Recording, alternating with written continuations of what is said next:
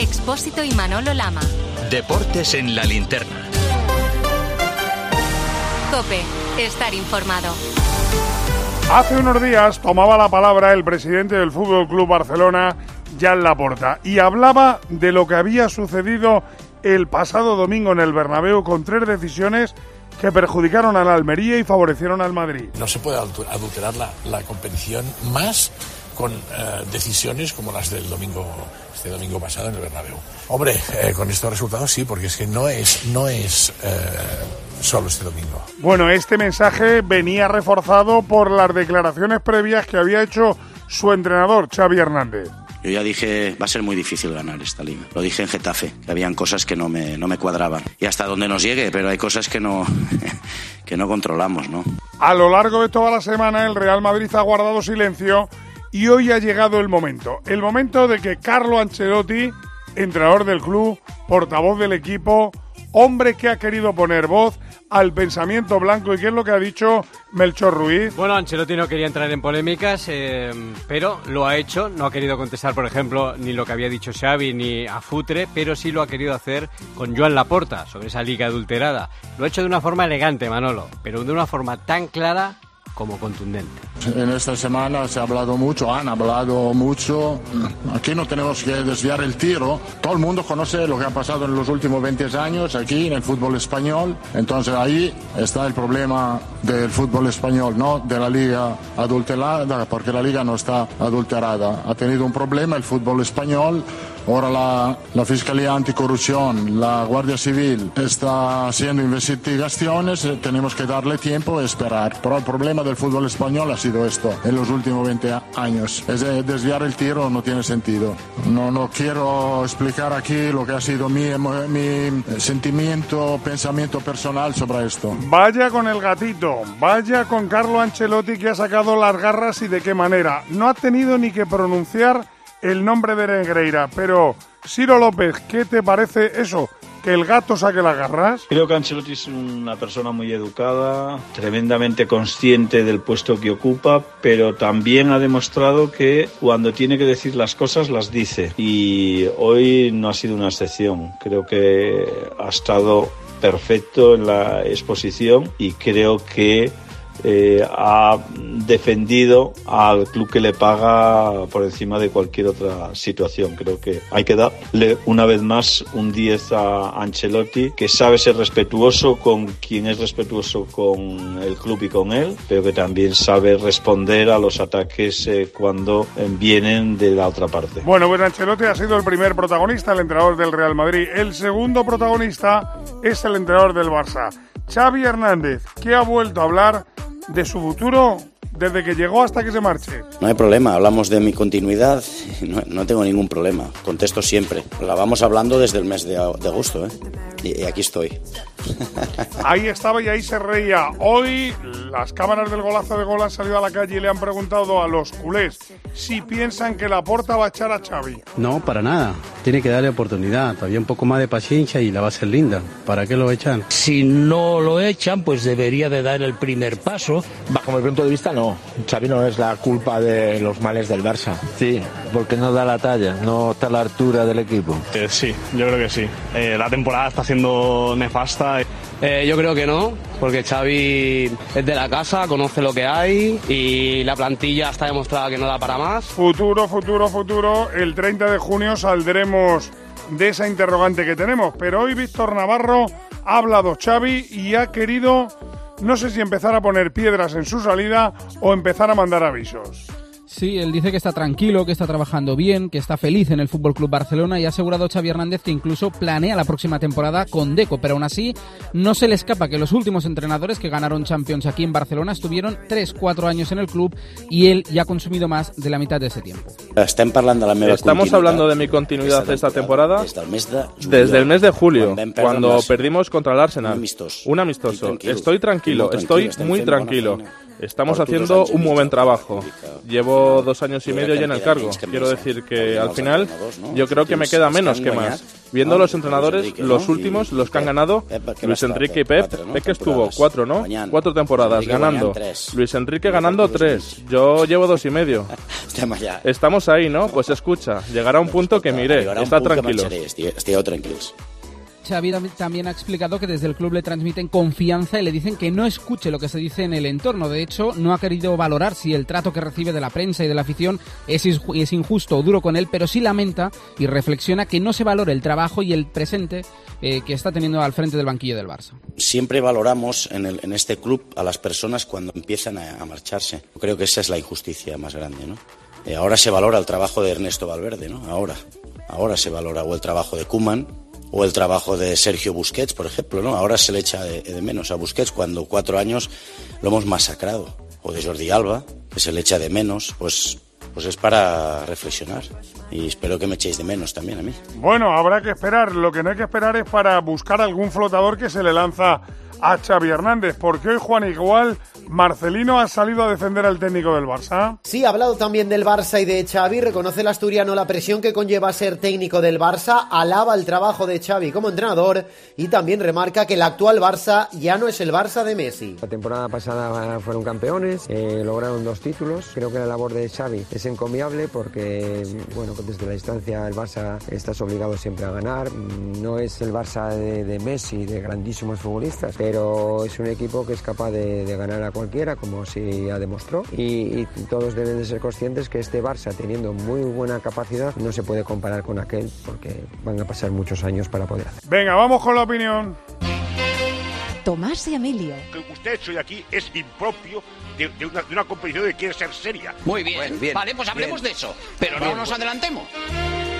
Emilio y Tomás. No, si es una, una noche estupenda. eh, el atraco más grande que yo he visto en los últimos años en las jornadas finales. Es vergonzoso. Vaya pareja.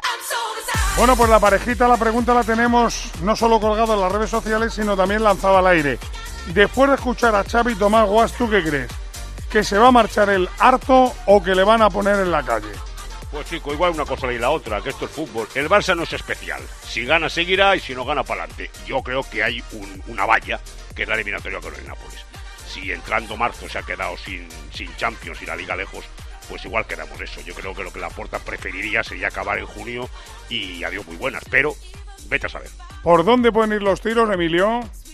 Bueno, los tiros de momento van por lo absurdo y contradictorio de que Xavi diga hoy que la directiva, la Porta, Juste, Deco le dicen que tiene que seguir para adelante, que no piensen irse y él no para de decir que si no gano me voy. Solo os voy a recordarte una cosa, Manolo, porque parece ser que hay mucha gente que lo ha olvidado. El señor Joan Laporta ha sido capaz de cargarse a dos mitos del barcelonismo, Leo Messi y Ronald Koeman. Ahora va a por el tercero, que es Xavi Hernández. Oh, pues los copenautas de Ignacio Arzuaga, ¿por dónde van? ¿Qué creen? ¿Que se va a marchar o que le van a echar? Los copenautas Manolo están muy divididos. Hay una opción ganadora, pero no ha sido por mucha diferencia. Con el 58% de los votos, los oyentes de Deportes Cope han dicho que Xavi Hernández será cesado como entrenador y el 42% que se irá él mismo. Vamos a hablar de la Copa del Rey.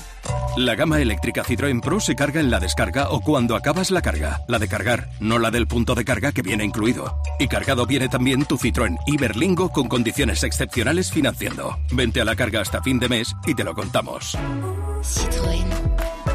Financiando con Stellantis Financial Services. Condiciones en citroen.es. El sevillismo ruge. El sevillismo está enfadado con el arbitraje de Gil Manzano y con las decisiones de Hernández Hernández ayer en el bar. Pero al sevillismo y a ese enfado hay que ponerle voz. Ayer su entrenador no quiso hablar. Estábamos jugando un día en el que teníamos, estábamos velando personas que venían a ver este partido. Es muy triste jugar en estas condiciones y lo lamentamos, pero no tengo ninguna ganas de, de hacer análisis de ese partido. Lo siento. Nada más, no voy a responder ninguna pregunta más porque creo que por respeto a, a los que no están debemos hacerlo así. El entrenador no quiso hablar. El club como institución, a través de su presidente del Nido, vicepresidente Pepe Castro, ¿Dijo algo sobre el arbitraje Víctor Fernández? Nada de nada. El club no ha mostrado públicamente el enfado y la indignación que tienen por el arbitraje recibido, eh, pese a los dos penaltis que no le señalaron ni el entrenador, como acabamos de escuchar, ni el director deportivo, ni el presidente han mostrado su malestar. El club ni siquiera ha enviado un comunicado al respecto. Lo único que ha justificado este silencio, como hemos escuchado, ha sido el propio Quique Sánchez Flores, que por el respeto a los tres aficionados fallecidos no iba a hacer ninguna valoración de lo ocurrido. Los dirigentes también han decidido guardar este luto. De todas formas, Oliva, los jugadores hablaron pero con la boca pequeña, ¿no?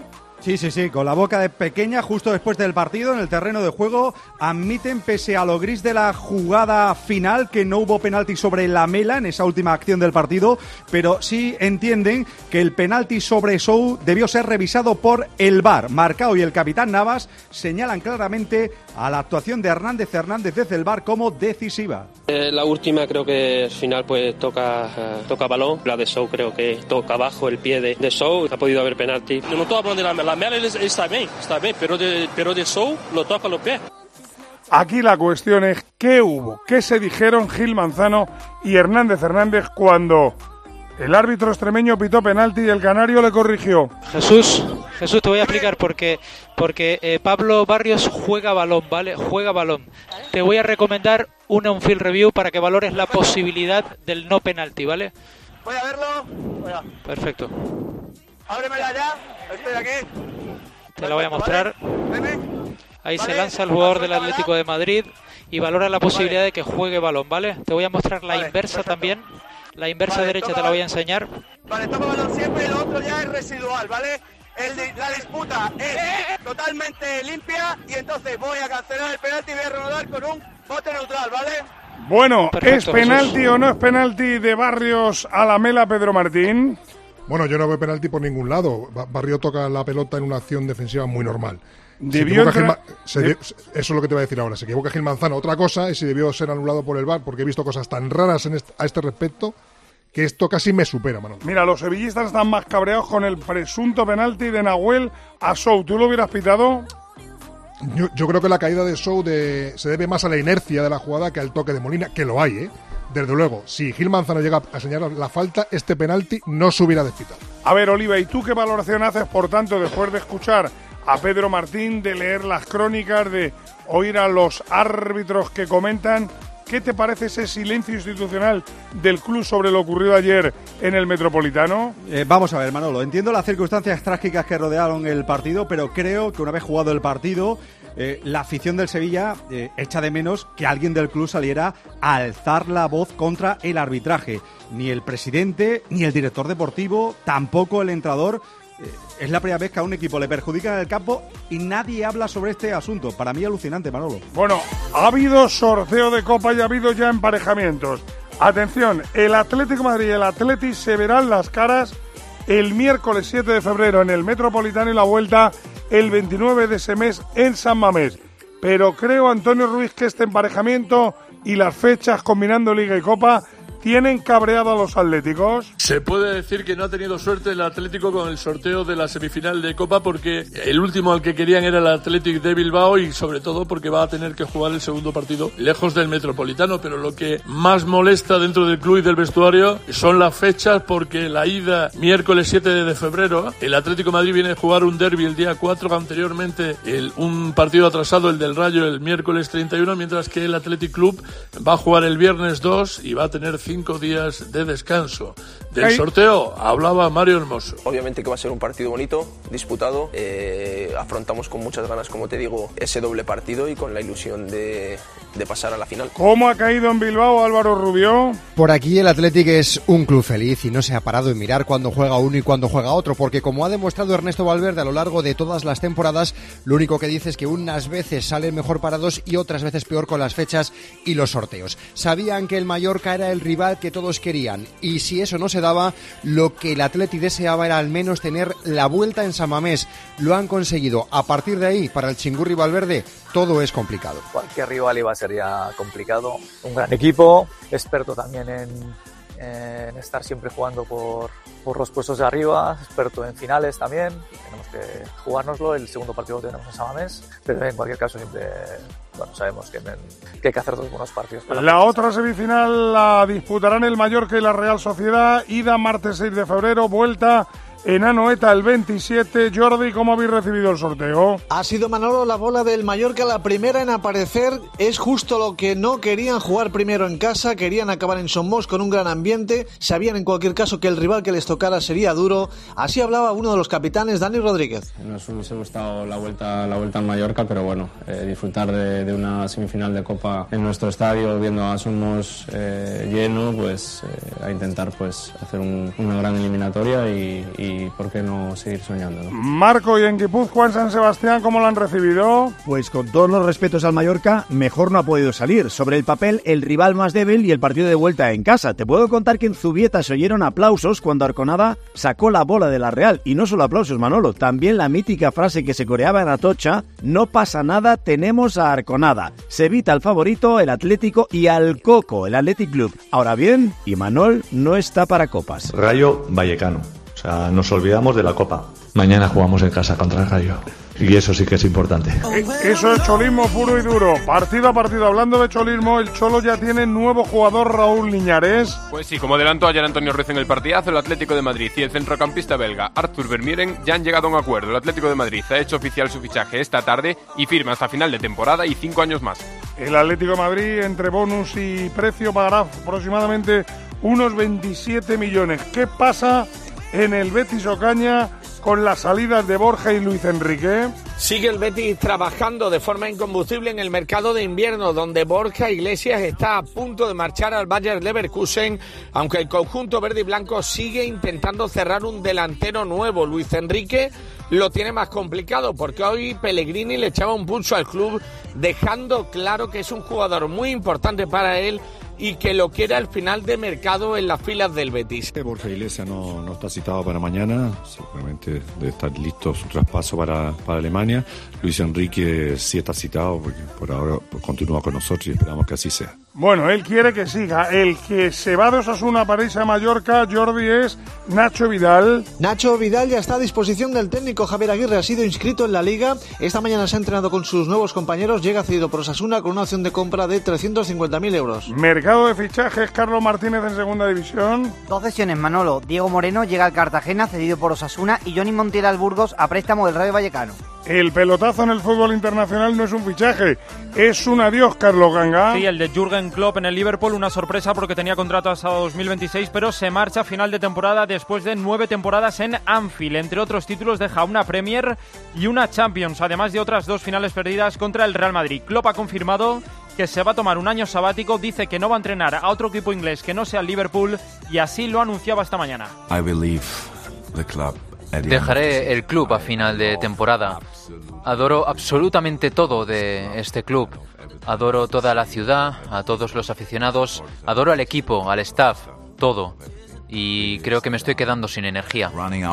Bueno, pues esa energía ha hecho que diga adiós. En el mercado internacional, ¿a quién decimos hola, Pascual? Pues seguimos hablando de entrenadores, Manolo, porque Laurentis ha confirmado que Mauriño no irá al Nápoles tras su salida de la Roma y Gareca firma como nuevo seleccionador chileno. Además, llama la atención el fichaje multimillonario de Álvaro Medrán por el equipo saudí que entrena a Steven Gerrard, de Donker firma por el Nápoles y además Sasha Boy está a punto de reforzar el lateral derecho del Bayern. Vamos con lo de mañana, vamos con el tiempo de juego, partidazo en Las Palmas juega la Unión Deportiva frente al Madrid. ¿Qué noticias del equipo blanco Melchor? Bueno, que el Real Madrid está a punto de aterrizar en Las Palmas, donde ha viajado con 20 jugadores. Cuatro son las bajas que tiene Carlo Ancelotti, Coctúa, Militao, Álava y el sancionado Jude Bellingham. En la portería va a estar sin duda alguna Lunin, como ha confirmado Carlo Ancelotti, y la duda es saber quién va a ser el sustituto del inglés. Todo hace indicar que va a ser ¿Qué contamos del equipo de García Pimienta, Juan Fran Cruz? Varias ausencias en la Unión Deportiva Las Palmas para este partido. Julián Araujo no estará por sanción, mientras que Lemos y Benito se pierden el partido por lesión. Herzog seguirá jugando en el centro de la defensa y Sandro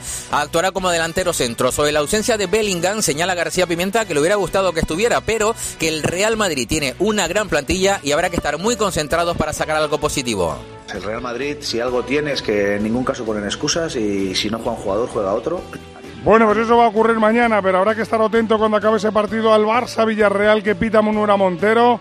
¿Qué noticias deportivas del equipo Blaugrana, Mayorí? Hoy hemos visto a Ter Stegen hacer parte del entrenamiento con el grupo. En un par de semanas podría recibir el alta médica. Seguimos pendientes de la decisión de Valde, que, como si le aconsejan los médicos, pasa por el quirófano. Estará cuatro meses de baja. Además, son baja para mañana Marcos Alonso, Rafinha, Gaby e Íñigo Martínez. ¿Me cuentas algo del submarino de Marcelino, Juan Igual? Pues sigue teniendo muchas bajas, Manolo. El Villarreal para el partido de mañana. Pino, Foy, Terrach, Denis Suárez, Parejo, Pedraza y Albiol se lo pierden por lesión. Vuelve Mandy tras la Copa África y también entra en la lista el último fichaje, Gerson Mosquera. La jornada la abre la Real Sociedad frente al Rayo. Deportivamente, que destacamos de los de Manol Sandé. Bajas muy importantes en la Real, Cubo en la Copa Asia y Traoré en la Copa África. Merino sancionado y un buen carro de lesionados. Tierney, Allen, Barrene y Carlos Fernández. Lo bueno es que vuelve Odriozola y entran, como no, las dos últimas incorporaciones, Geraldo Becker y Javi Galán. Del Rayo, Xavi Lasso, ¿qué me quieres destacar? Una victoria en 10 partidos lleva el equipo de Francisco que recupera para mañana a Quique Pérez tras su lesión. Los que no estarán serán Álvaro García sancionado, ni Pate Cis ni Bebé, que siguen en la Copa África. Un Rayo, por cierto, pendiente del futuro de Raúl de Tomás, que sigue en el aire. Hernández Fernández pitará ese partido e Iglesia Villanueva dirigirá el Mallorca Betis.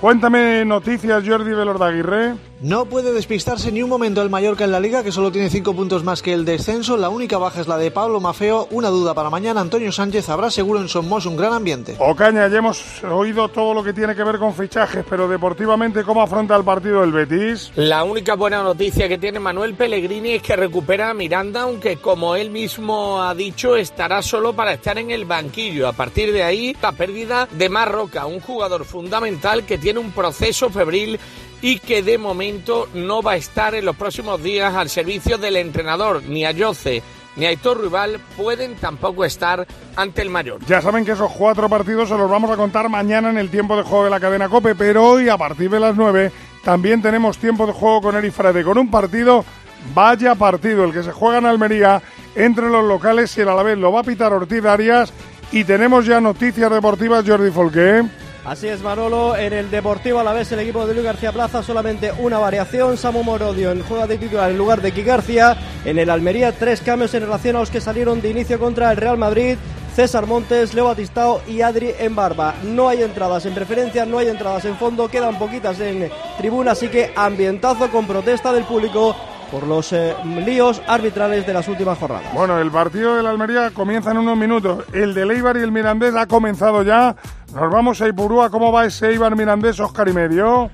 En Ipurúa acaba de lanzar a Queche una falta con paradón de Ramón Juan. Domina la Sociedad Deportiva Eibar, pero no hay goles. Minuto 21, primera parte. Eibar 0, Mirandés 0. Aparte de ese partido, Pascual, que me destacas de la segunda división? El Leganés Manolo defenderá su ventaja en el liderato en Oviedo, mientras que el duelo clave por el ascenso será entre el Sporting, que es segundo y que recibe al Racing de Ferrol, que es quinto. Atento a este partido estará el Español, que es tercero y que juega a domicilio ante el Lens y por abajo partido entre los dos últimos Cartagena-Morevieta. La jornada acaba el lunes con el Valladolid Racing de Santander. Recuerden, todo, todo, todo se lo vamos a contar en el tiempo de juego de la cadena COPE con Paco González, pero además tendremos que estar echando un vistazo a todo lo que tiene que ver con el fútbol internacional. Y Ganga, ¿qué me quieres destacar? Tenemos fútbol ya Manolo en Inglaterra con la cuarta ronda de la FA Cup. Dos partidazos a las 9 el Tottenham Manchester City. Ya está en juego el Chelsea Aston Villa con empate a cero en el minuto 7. Mañana sigue la lucha por la Bundesliga.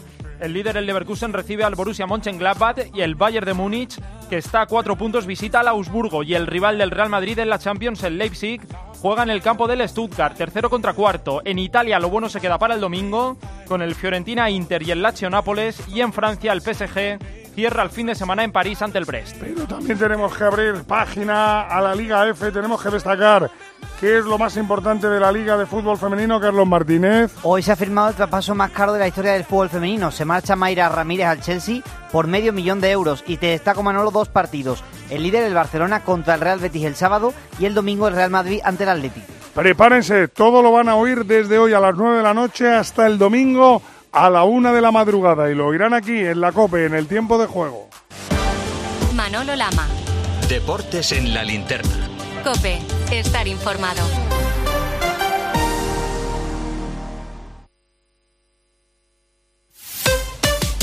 Escuchas Cope. Y recuerda, la mejor experiencia y el mejor sonido solo los encuentras en cope.es y en la aplicación móvil. Descárgatela. Este invierno ahorra un 80% en tu factura energética. Con Aerotermia Ecodam de Mitsubishi Electric tendrás calefacción, aire acondicionado y agua caliente en un único sistema eficiente y sostenible. Este invierno márcale un gol a tu factura energética con Mitsubishi Electric. Consulta el consumo energético en ecodam.es. Ecodam es tu aerotermia. Más que 60 consigue un sexy 60% de descuento en tus nuevas gafas. Infórmate en soloptical.com. Soloptical, solo grandes ópticas. ¿Te lo digo o te lo cuento? Te lo digo. Tenemos todos los seguros contigo y aún así, ¿pagamos de más? Te lo cuento. Nosotros nos vamos a la mutua. Vente a la mutua con cualquiera de tus seguros. Te bajamos su precio, sea cual sea. Llama al 91 555 5555. 91 555 5555. Te lo digo o te lo cuento. Vente a la mutua. Condiciones en mutua.es. Asesorías y empresas, ¿no estáis cansados de pagar precios excesivos por los programas de contabilidad, nóminas y facturación? Monitor Informática os sorprenderá. Importa de bancos, Excel y escáner. Incluye sociedades, memoria y depósito digital. Y con tarifa plana por programa de 52 euros al mes. Y soluciona las incidencias en el acto. Monitorinformática.com. Tu éxito, nuestra tecnología. Hola, soy Mar Márquez, piloto de MotoGP. Justo ahora salgo de entrenar, que ya toca volver a casa. Pero ¿sabes que ahora podemos hacer todos estos viajes diarios más sostenibles con los nuevos combustibles 100% renovables de Repsol y sin tener que cambiar de coche? En tu día a día, algo nuevo te mueve con los combustibles 100% renovables de Repsol que puedes usar ya en tu coche. Encuéntralos en más de 50 estaciones de servicio y a final de año en 600. Descubre más en combustiblesrenovables.repsol.com.